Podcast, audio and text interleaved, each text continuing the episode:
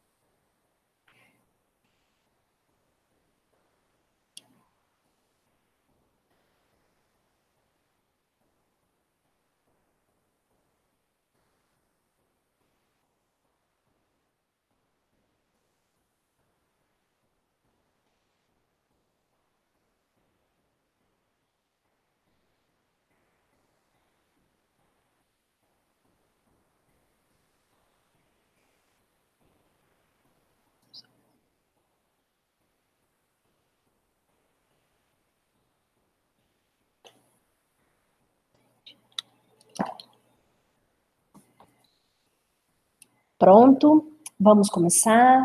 É, o webinar de hoje, nós vamos falar, o tema que nós trazemos hoje é o desenvolvimento da inteligência emocional combinado com devolutivas de MBTI. Então, esse é um webinar específico para profissionais qualificados no MBTI, que já conhecem a ferramenta, que já fazem devolutivas. Aqui o nosso propósito é ampliar um pouco mais é, o conhecimento sobre como o uso do MBTI com o uso da inteligência emocional fica poderoso, fica parrudo, fica mais turbinado o olhar na relação com o cliente, para o seu atendimento. É, esse é um webinar que não só para profissionais já qualificados em MBTI, como aqueles também que se candidataram, que estão inscritos para as próximas turmas de qualificação, para aqueles que já conhecem a metodologia e as características de personalidade. Então, entrando Falando um pouquinho de mim, antes de entrar no tema propriamente dito, quem sou eu? Eu sou Cris Melquiades, sou, estou como CEO no Grupo Felipelli, sou uma das sócias do Grupo Felipelli. Eu também sou administradora de empresas, sou mãe da Júlia e da Clara, tenho esse sotaque um pouquinho arrastado aí, na verdade me chamam de mineroca, né? Eu não tenho nem o sotaque carioca, nem o sotaque mineiro. Então, como eu nasci no interior do estado, meu sotaque fica meio que arrastado um pouquinho. Uh, eu trabalho no ambiente organizacional e em consultoria, né? A minha experiência é com comportamento humano já há cerca de 22 para 23 anos que eu trabalho com comportamento humano. Aqui na Felipelli, em especial, a gente tem muito como os nossos fundamentos, o pano de fundo das nossas metodologias e tudo que a gente faz está muito fundamentado em pesquisas e metodologias. A gente usa muito a neurociência aplicada nos nossos processos, no meio organizacional, na liderança, as características de personalidade, que é o nosso talento natural, a inteligência emocional. Então, são alguns dos fundamentos que a gente tem como base das pesquisas que nós trabalhamos na Felipe. Entrando no nosso tema especificamente, né, que é o desenvolvimento da inteligência emocional combinado com as devolutivas do MBTI, eu queria uh, entrar um pouquinho no tema quando a gente fala de contexto, né, de cenário, do momento que a gente está, e por que que se faz importante a gente juntar a inteligência emocional com as nossas características de personalidade. Por que que o mundo de hoje está exigindo da gente esse ajuste da inteligência emocional com a personalidade, que é o motivo e o foco dessa nossa conversa hoje. Então, quando a gente fala sobre é, consciência das pessoas, a gente percebe que os mercados hoje eles estão muito mais incertos, né? Então, a consciência das pessoas muda radicalmente com esse modelo. Por quê? Porque o consumidor hoje ele tem muito mais acesso à informação. Quando ele tem mais acesso à informação, o consumidor tem mais poder de escolha. E aí, quando eu falo consumidor, é consumidor de uma forma geral. Então, por exemplo, alunos que chegam às escolas, por vezes, eles já chegam conhecendo conteúdo, que aumenta o desafio do professor. A gente, quando chega ao ponto de buscar uma agência de viagens, a gente já chega para conversar com a gente, já sabendo muitas dicas, já conhecendo os principais pontos turísticos que a gente quer, a gente já sabe os valores médicos praticados pelo mercado. Então, assim, o consumidor, de uma forma geral, em todas as áreas da vida, eles já chegam com muita informação. E quando o consumidor é, chega com muita informação, isso muda, de certa forma, o perfil consumidor da nossa sociedade. Isso leva a alterar o estado de consciência das pessoas. As pessoas hoje são muito mais provocadas, as pessoas hoje são mais provocadas a estarem em outro patamar de informação, de conhecimento. Então, eu não vou numa agência para ficar ouvindo mais a coisa básica em termos de pontos turísticos, onde ir, o que fazer, porque isso tudo já cheguei sabendo, né? Então, isso exige das pessoas e provoca, desperta as pessoas para um novo estado de consciência. Aí o nosso novo mundo, né, é onde os consumidores são muito mais bem informados. É, essa alta vibração de consciência, na verdade, dos consumidores acaba se tornando por vezes a grande dor de cabeça de vários executivos, de vários empresários, porque a gente isso leva a gente estar sempre atento à criação de uma coisa nova, ao lançamento de um produto novo, a um serviço novo que venha chacoalhar o nosso negócio por conta da informação que circula de uma forma exponencial. Então, quando a gente fala do efeito dessa comunicação, da informação circulando e desse diferente perfil de consumidor na sociedade. Então, assim, no universo da tecnologia, né, onde a informação e o conhecimento, e onde tudo é volátil, tudo é incerto, tudo é intenso, tudo é muito interativo exponencialmente, que cenário que a gente encontra? Então, a gente encontra hoje um cenário onde os consumidores não são mais fiéis, onde os produtos e os serviços se tornam obsoletos mais rapidamente, as pessoas buscam trabalhar com muito mais propósito e significado, surge aí é, o novo mais rápido, destruindo o velho, alguém faz algo melhor sempre a cada instante, a pressão e os riscos são cada vez mais intensos, existe pluralidade de ideias, olha o valor da diversidade humana aqui, o coletivo está imperando, né, no modo da gente se relacionar, a colaboração aqui, então o coletivo está imperando. Construir junto hoje é muito mais poderoso do que fazer isoladamente. Mais pontos ainda desse cenário, para fortalecer aqui as nossas reflexões. A tecnologia muda tudo a toda hora, os sistemas se reorganizam de uma forma instantânea e automática, números ditam as mudanças e as nossas tendências, o controle se intensifica, a ressignificação do trabalho e do papel dos seres humanos em função das máquinas, existe aqui a ressignificação do trabalho. Eu vou enfatizar só a questão do controle se intensifica, porque ao mesmo tempo que a gente fala de necessidade de controle, Quanto maior a necessidade de controle, às vezes as pessoas compreendem que maior controle, menor confiança. Mas, na verdade, nós precisamos das duas coisas. Nós precisamos confiar mais, mas por que, que nós precisamos de mais controle? Para que eu possa tomar decisões mais ágeis. Então, o controle se intensifica não pela desconfiança entre as pessoas, mas o controle se intensifica para que ajude as pessoas a tomarem decisões mais rápidas. É a ter a informação disponível mais rápido. Pro, processo de decisões exige consciência, então, nesse sentido que eu resolvi voltar a falar sobre o controle, porque junta a necessidade de controle com as decisões mais rápidas. Desaprender mais rapidamente hoje é uma competência,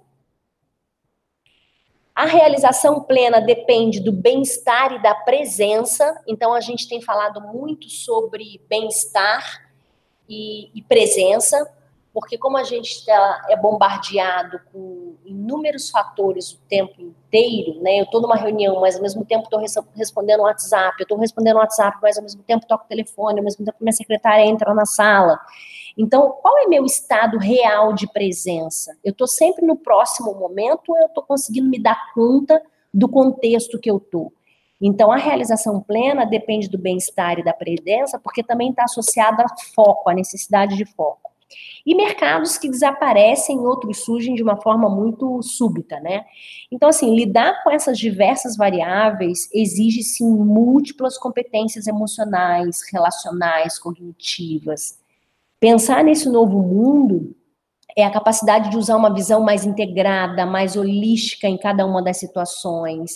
Não tem mais espaço hoje, gente, para as pessoas se acomodarem. Eu posso afirmar que quem se sentir confiante em qualquer coisa hoje, certamente não está sintonizado com o mundo novo, com o mundo digital, com o tecnológico, com aquilo que é sutil e arrojado, né? Então, que contexto é esse que a gente está vivendo?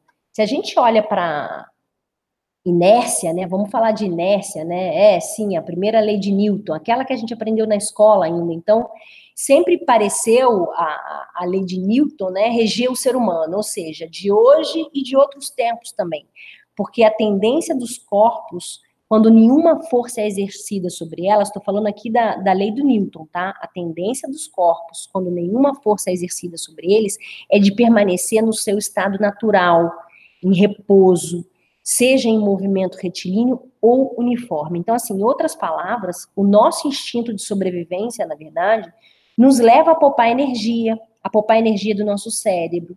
Por isso a tendência de repetição de comportamentos, os hábitos, o nosso cérebro busca certezas, busca clareza, busca ordem para a continuidade das coisas.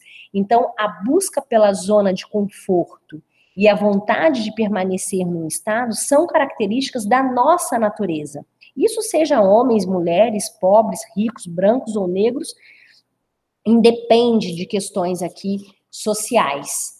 Mas frente a todo esse cenário que a gente está mencionando, é, onde existe uma, uma, mudança no perfil do consumidor e que isso afeta o, o nosso comportamento na sociedade, o que na verdade a gente vive não tem nada de inércia. A gente está sendo provocado e questionado o tempo inteiro.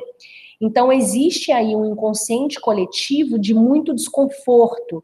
O que eu posso dizer que se sentir inseguro, se sentir incomodado, angustiado, tenso e ansioso é mais do que natural diante dessa curva de mudanças que nós estamos passando e que nós vamos continuar enfrentando de modo progressivo.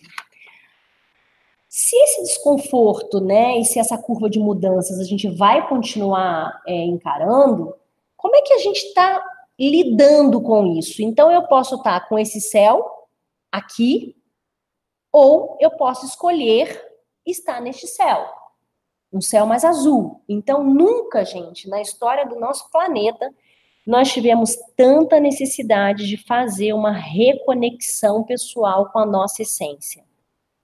Como hoje, por quê? Porque para encarar toda essa revolução da consciência, a, a palavra de ordem que vem aqui é a necessidade de adaptação mais do que nunca é hora de cada um de nós entender como é que a gente vai lidar com essas próprias emoções para trazer mais equilíbrio, para trazer mais estabilidade emocional, para trazer sabedoria para a gente fazer escolhas conscientes e tomar decisões que sejam mais assertivas. Então, se eu sei que esse contexto que eu não, que eu vou ser provocado, né, é, por um contexto onde a gente está vivendo uma, uma revolução de consciência. Eu não vou estar tá no meu estado de inércia. E se esse desconforto vai ser uma coisa cada dia mais natural, como é que eu vou lidar com esse desconforto? É a forma como eu olho para ele, que eu ressignifico isso, é que vai fazer a diferença. Então, nesse sentido, é que eu gostaria de dividir com vocês uma fórmula é, do comportamento e que eu acho que tem muito a ver com o que a gente está falando sobre gerar uma energia adaptativa é, que não necessariamente está mudando a nossa essência ou está mudando a nossa preferência, né? Então, para vocês que são qualificados no MBTI, que conhecem aí a teoria da personalidade, a gente tende a não mudar as nossas características de personalidade ao longo do tempo. Mas o que mais hoje está sendo valorizado é a capacidade de adaptação. Então, a gente pode chamar isso também de flex index, que é a capacidade de adaptar é, os diferentes cenários, os diferentes contextos à minha personalidade. Então, você já deve certamente ter feito aquele exercício do escrever com a mão direita ou com a mão esquerda. Então, se você é destro ao escrever, você é com a sua mão preferida, você tem um maior conforto. Quando de repente você é convidado a escrever o seu nome completo com a mão esquerda, você entra na zona de desconforto, a, le a letra sai torta, te gera aquela sensação de estar tá sendo alfabetizado, te gera aquela insegurança, não sei se a letra vai ficar tão boa, enfim. O fato é que se você se dedicar a escrever com a mão oposta durante um tempo, certamente após 10 dias, 15 dias, isso, a sua letra, ela sairá mais bonita, ela sairá mais polida, mas quando a sua mão fica boa de novo, vai, imagina que tenha acontecido algum incidente, se a sua mão fica boa de novo, você volta imediatamente para o seu ambiente preferido. Então, essa fórmula que está aqui na tela, que a gente chama de fórmula de sucesso do comportamento, esse C aí é o comportamento que, na verdade, representam as nossas atitudes. Então, as nossas atitudes, a função da, do comportamento, o P são preferências, né? É, e aí são as preferências aqui também podem estar associadas às nossas características de personalidade, versus a situação, versus o contexto. Então, a minha capacidade de adaptar a minha personalidade a diferentes contextos, a diferentes cenários, é que vem como fórmula de sucesso da atitude do comportamento do mundo contemporâneo hoje.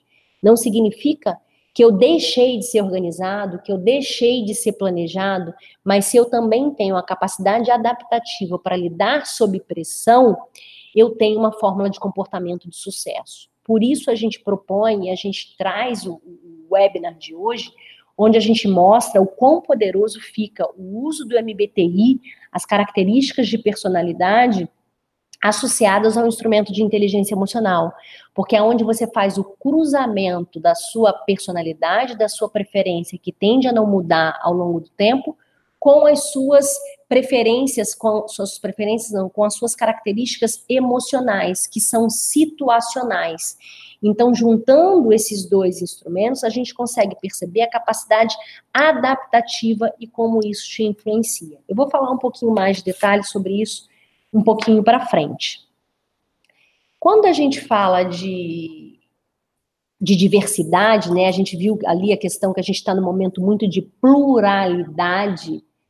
Então, o MBTI vem com muita força no sentido de trazer o real valor da diversidade. O mundo hoje está exigindo da gente muitas características que por vezes são ambíguas, porque ao mesmo tempo que é exigido de mim uma certa firmeza, uma autoconfiança, por que, que a firmeza e a autoconfiança são extremamente importantes? Porque ela inspira as pessoas, ela mobiliza as pessoas. Então, ao mesmo tempo que eu tenho que ser firme num propósito para impulsionar as pessoas, é exigido de mim que eu também seja flexível, que eu também seja adaptativa. Opa, mas como é que é essa história de ter que ser firme e ao mesmo tempo flexível e adaptativa? É, é assim mesmo. Ao mesmo tempo que eu tenho que ser, por exemplo, decisiva, acreditar naquilo que eu estou decidindo e dar um norte para a organização, eu também tenho que incluir as pessoas na decisão, mas espera um pouco, ou eu decido, ou eu envolvo as pessoas para decidirem né? Ou eu mobilizo para que outros decidam por mim? Não, eu preciso das duas coisas. Eu preciso me apropriar como preposto da organização da minha capacidade de decisão, no mesmo instante que eu também preciso mobilizar e engajar as pessoas para o sentimento de que decidimos num conjunto. Então, o que o, que o mundo está exigindo da gente no cenário da pluralidade, da ambiguidade, é que a gente traga diferentes características e que por vezes elas são controversas. Mas se eu escolho o momento, a situação e eu adapto a isso, é que vem um grande diferenciador de sucesso para minha personalidade. Então, resgatando um pouco do conceito, né, é, a construção da ferramenta aí, do MBTI, só lembrando, é, a primeira, as primeira, a primeira dicotomia e a última dicotomia, então eu me refiro à extroversão e introversão, a julgamento e percepção. Então, extroversão e introversão é como eu busco a minha energia, a minha motivação. Julgamento e percepção é o meu estilo de vida, né? Então, tanto extroversão e introversão, quanto julgamento e percepção, a gente traz como atitudes, são escalas de atitudes. É fácil da gente reconhecer nas pessoas, é fácil da gente bater o olho e perceber um extrovertido, um introvertido, uma pessoa que tem uma preferência por concluir, por fechar, por planejar, por organizar, em detrimento de outra que é mais espontânea, que é mais informal, ela, ela, ela funciona melhor sob pressão, que é o verdadeiro bombeiro. Então, essas características, essas dicotomias, o primeiro par dicotômico e o último aqui, são atitudes, a gente chama de atitudes. E as letrinhas, as dicotomias que estão ao centro, sensação, intuição, pensamento e sentimento, a gente chama de modelo mental, né? São processos mentais.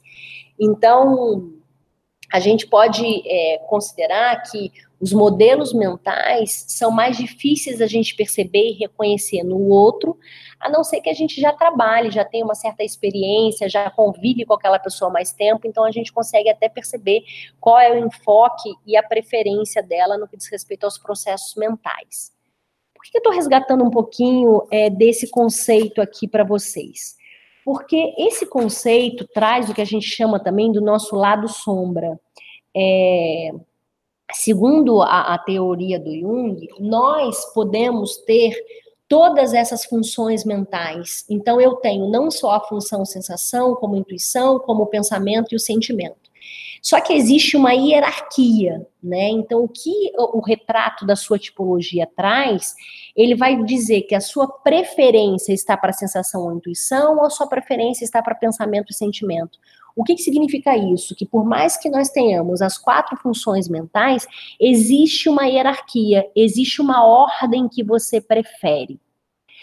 Mas se eu estou no momento da ambiguidade, da pluralidade, o mundo tem exigido cada dia mais o domínio e a experiência dessas quatro funções, né? É, mas no universo natural, eu acabo é, usando a minha função oposta no momento que eu estou em conflito, no momento que eu estou sobre estresse, que é o que a gente chama do lado sombra. Que aqui, numa linguagem para qualificado, é o que a gente fala de inferior.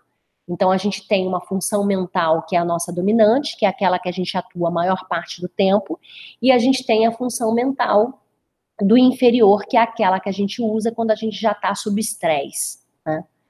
Então a questão é como é que eu posso fazer uso dessa minha função inferior em diferentes cenários, mas não necessariamente somente num quadro de estresse. Nós estamos sendo convidados a isso. E quando num cenário de estresse, quando eu gero essa sensação de que estou no inferior e que estou sob estresse, e aí nós vamos entrar é, as, cada tipo, né, cada tipologia, cada retrato tipológico traz aqui a sua função inferior, né?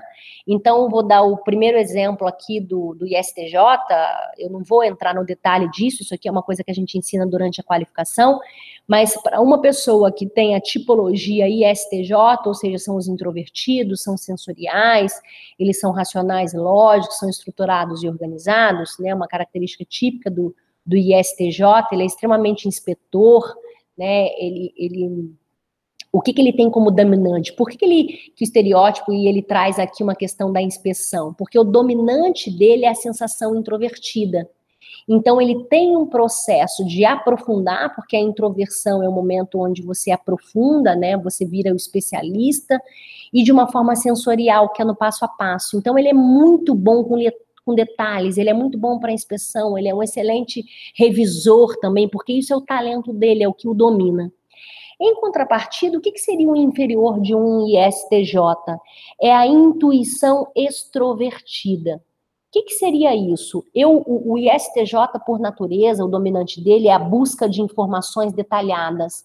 Então, ele precisa de muitas informações detalhadamente para que ele possa tomar decisão. Olha, o auxiliar dele é a tomada de decisão extrovertida, para que ele possa concluir algo. Então, primeiro ele busca informação e depois ele faz a sua conclusão. Quando ele busca informações e ele não encontra as informações que são necessárias ou suficientes para ele decidir, a gente tem sempre antes de ir para o inferior exacerbar aquilo que nos domina. Então, o que, que significa o exacerbar de uma sensação introvertida? Eu fico mais detalhista ainda, eu fico mais crítico na busca de informação. Se ainda assim isso não é suficiente, eu entro no inferior, que é a criação das ideias, a criação das possibilidades. Então, uma vez que eu não encontrei concretamente a informação que eu precisava, eu começo a gerar hipóteses. Só que no instinto de proteção, porque o seguro mesmo seria o concreto para ele, porque o sensorial, ele tá a busca de informação é concreta, é aquilo que ele já viu acontecer, ele está orientado para o presente, para o passado. Quando ele não encontra no presente e no passado essas respostas, ele entra para a projeção das possibilidades, para os pressupostos, mas ele entra no instinto de proteção com um olhar negativo. Então ele começa a intuir Quais são as possibilidades de riscos? Como a intuição, prever possibilidades, gerar conexão não é um talento natural, ele pode ficar menos otimista aqui. Opa, sim, ele pode ficar menos otimista aqui. Ele pode, de repente, perder o teste de realidade. Então, é, aí entra a inteligência emocional ajudando e apoiando as nossas características naturais. Então, quando é parte do nosso trabalho em ajudar nossos clientes aqui, é a gerenciar o uso apropriado do tipo, o uso apropriado da sua tipologia e da inteligência emocional. Isso tem a ver com o grau que nós podemos ajudar as pessoas a compreenderem essa dinâmica dos tipos. Então, por exemplo, em, cir em circunstâncias normais, nós temos as quatro preferências descritas, segundo a teoria do Jung, mas ela tem uma hierarquia que tem a ver com essa tabela que eu estou projetando para vocês. Qual seria a hierarquia de cada tipologia, né? Mas o momento em que as pessoas têm o melhor acesso de si mesmo é quando elas navegam entre o dominante e o auxiliar. Então, se eu estou navegando na função mental entre o dominante e o auxiliar, para mim é como se eu tivesse naquela inércia, porque é extremamente confortável para mim esse ambiente. Agora, se o mundo não está me entregando o meu modelo mental preferido, o mundo está exigindo de mim a pluralidade e a ambiguidade, eu tendo a atuar mais vezes, eu tendo a ser convidado mais vezes, com maior frequência, a utilizar o meu terciário e o meu inferior. Então, se eu tenho sido convidado mais vezes a utilizar o meu terciário inferior por todo o contexto que a gente já abordou anteriormente, o cenário que, que a gente trouxe, daí se faz a necessidade, é necessário o combinado da inteligência emocional, dos fatores emocionais para te ajudarem a melhor lidar com essa sua função terciária e essa função interior, inferior. Tudo bem até aí? Então, assim, é aqui que as pessoas podem usar, então, a inteligência emocional para retornar ao seu equilíbrio.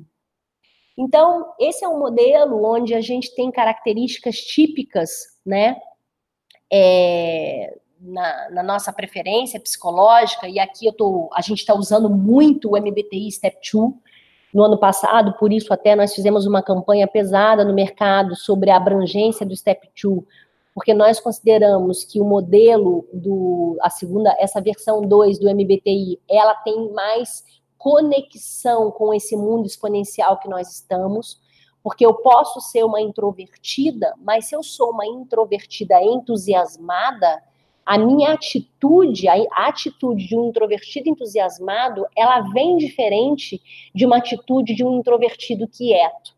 Então, no momento onde eu estou valorizando a ambiguidade e valorizando a pluralidade, o Step 2 mostra para gente, abertamente, pelas facetas, pelas 40 facetas, como é que você se apresenta. Né? Então, eu posso ser um ENTP e eu posso ser muito diferente de outros ENTPs. Esse exemplo mesmo que está aqui na tela ó, é um ENTP metódico. Não é característico típico de um NTP ele ser metódico, ele ser sistemático, porque o metódico e sistemático são características típicas de uma pessoa de julgamento. Então, o step 2 ele aprofunda um pouco mais nessa clareza. Se a gente está falando que nós estamos no momento de tomada de consciência, a consciência das pessoas está mudando radicalmente, o MBTI Step 2 aprofunda esse estado de consciência.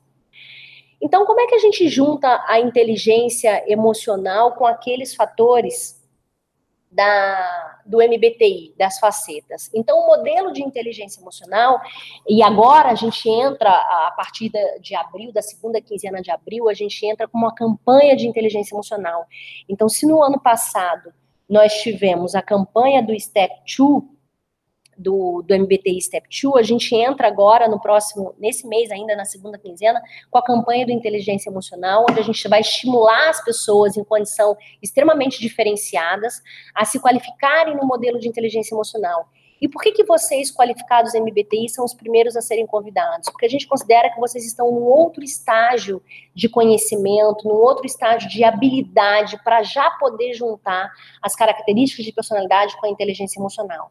Por isso, esse webinar de hoje é um webinar específico para qualificados de MBTI, que podem agregar ao seu conhecimento e à sua habilidade as facetas também da inteligência emocional.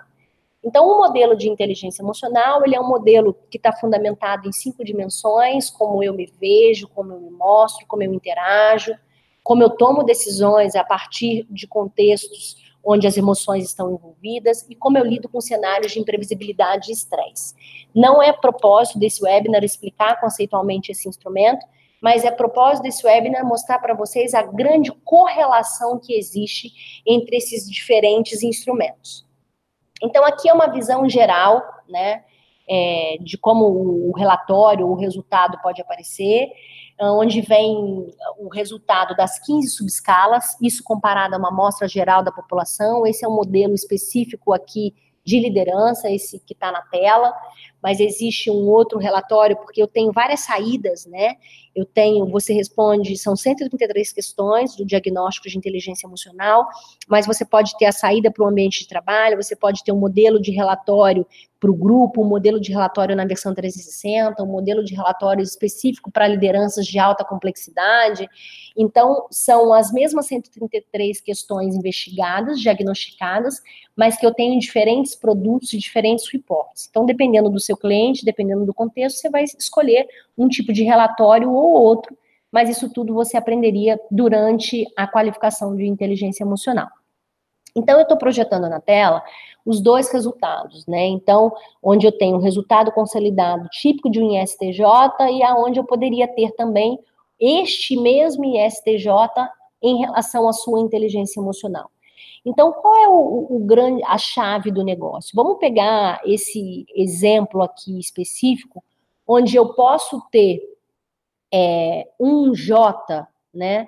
extremamente é, alto, a gente está falando aqui de índice de clareza, então a necessidade dessa pessoa no que diz respeito a antecipado, a ser a programado, a ser metódico, eu tenho um índice de clareza extremamente alto, mas considerando que o mundo não vai entregar para ele essa necessidade de tamanha antecipação, de tamanha programação, o mundo não vai corresponder a isso que seria cenário ideal de conforto e a inércia para ele. O mundo vai exigir dele espontaneidade, o mundo vai exigir dele questões situacionais, o mundo vai exigir dele ser movido pela pressão. Vai não, já está exigindo. Então, por mais que ele tenha essa preferência típica e que tenha muita clareza sobre essa preferência, emocionalmente, como é que ele está se adaptando ao contexto de hoje que não está entregando para ele tudo isso? Aí é onde eu entro no instrumento de inteligência emocional, que eu vejo a capacidade de adaptação dele, a forma como ele lida com esse estresse, porque isso se torna para ele um motivo de estresse. O não ter a, visão antecipada que ele gostaria vira para ele o desconforto. Ele sai daquela inércia, porque ele já não recebe no cenário ideal. A questão é, se eu não recebo no cenário ideal, se eu não recebo no tempo que eu gostaria, porque isso é uma coisa certa, como é que eu lido com isso? Eu estou naquele céu nebuloso ou eu estou no céu azul? Né? Então, a minha tolerância ao estresse faz a diferença. que é a forma como eu lido com essa imprevisibilidade, que é a forma como eu lido, onde cenários de emoção estão envolvidas, onde desafios aparecem, uh, como é que eu lido emocionalmente com isso? Ah, então eu posso ter uma opção de ser uma pessoa extremamente dramática, onde eu estou com um enfoque, com um foco muito mais no drama e no problema, e na queixa de por que você não me deu isso antes, mas por que você não falou antes. Então, assim, a ênfase está no problema, ou eu sou aquela pessoa, ok, perfeito seria se você, Ramon, tivesse me contado antes, mas considerando que você me contou agora, quais são os caminhos alternativos que a gente tem para lidar com isso? Então, a pessoa que tem a tolerância ao estresse alta, por mais que ela tenha um ambiente preferido, planejado e organizado, se ela apresenta a tolerância ao estresse alta, ela lida com essa ausência de uma forma mais natural. Então, ao invés da ênfase dela estar para o drama e para o problema, a ênfase dela leva-se para a solução. Então, as pessoas com tolerância ao estresse alto, elas levam é, a, a, o enfoque, a visão dela tá para influência positiva. Frente ao cenário que ocorreu, como é que eu reajo prontamente de uma forma positiva? Como é que eu influencio positivamente? Quando a tolerância ao estresse é baixa, e ao mesmo tempo, então vamos imaginar que esse resultado aqui da inteligência emocional do lado não apresentasse uma tolerância ao estresse alta, ela apresentasse uma tolerância ao estresse baixa. Ora, se a tolerância ao estresse está baixo e a necessidade dele está muito clara de ser antecipado e programado na escala 5 aqui, esse cara vai implodir. Esse cara pode é, implodir, ele não vou nem falar da implosão, porque a implosão não vem só na tolerância ao estresse, a implosão vem quando o controle de impulso é muito alto, quando a expressão emocional também é muito baixa, ou seja, eu não estou falando, não estou dividindo isso com as pessoas, que é uma característica que às vezes pode acontecer desse perfil aqui, ó, por ser mais quieto, reflexivo, íntimo, receptor, a, a, o contexto viria na implosão. Eu concluiria que ele, se ele tem a tolerância ao estresse baixa, ele pode implodir porque a expressão emocional dele também estaria baixa aqui, né?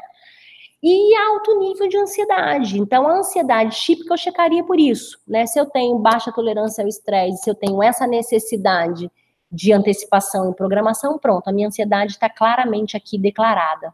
E se a minha expressão emocional ela não é alta para me permitir sair desse lugar mais rapidamente, com ênfase para a solução, eu tendo a implodir no médio e longo prazo. Então, o nosso propósito é mostrar para vocês o quão poderoso se torna o uso conjunto desses dois instrumentos aqui. São meio-dia e 38, eu tenho mais dois minutos aí, é, onde eu gostaria só de enfatizar o quanto que é essencial compreender as emoções. A gente só gerencia aquilo que a gente conhece. Então, diagnosticar as escalas e subescalas da sua inteligência emocional é um fator preponderante para o bem-estar das pessoas hoje. E ter o combinado desses dois instrumentos se torna muito poderoso o seu atendimento na relação com o seu cliente, levando em consideração o cenário do mundo que nós temos hoje. Eu finalizo por aqui e me coloco à disposição de vocês para algumas perguntas caso alguém queira colocar.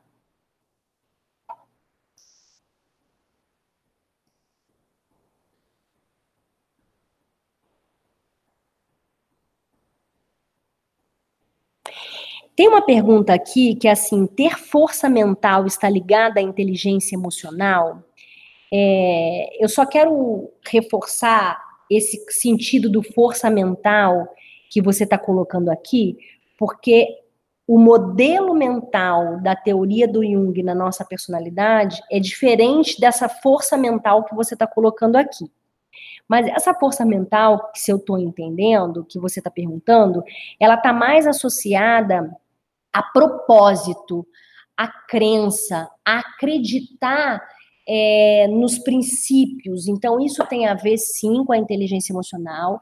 É quando a gente tem a assertividade de colocar para o mundo, de expressar nas nossas relações com clareza aquilo que eu acredito, aquilo que para mim tem significado. Então, se eu consigo colocar para o mundo aquilo que eu acredito que é um valor para mim, e que e, e, ao mesmo tempo de uma forma integrada e equilibrada com uma empatia, Ou seja, tão importante quanto comunicar aquilo que eu acredito, é também importante eu ter um interesse genuíno em ouvir o que as outras pessoas acreditam. Porque se eu entro só com uma força mental, com uma assertividade alta, ela pode entrar também em tom de agressividade. Então, é, a inteligência emocional mostra para a gente a necessidade de equilibrar essas forças. Então, eu tenho uma força mental que me empodera e que está equilibrado a minha assertividade com a autoconfiança, tanto quanto também com a empatia e com as relações interpessoais, que é como é que eu levo a, adiante aquilo que eu acredito, mas também com o meu processo de escuta e dar valor também igual ao que as pessoas pensam e acreditam, porque não necessariamente tem certo ou errado, no mundo de valor da pluralidade, valor da diversidade, isso se torna mais essencial ainda, que é o equilíbrio daquilo que você pensa com o que as outras pessoas possuem também ao seu redor, é o fazer uso dessa diversidade como um verdadeiro valor e de geração de bem-estar para as pessoas.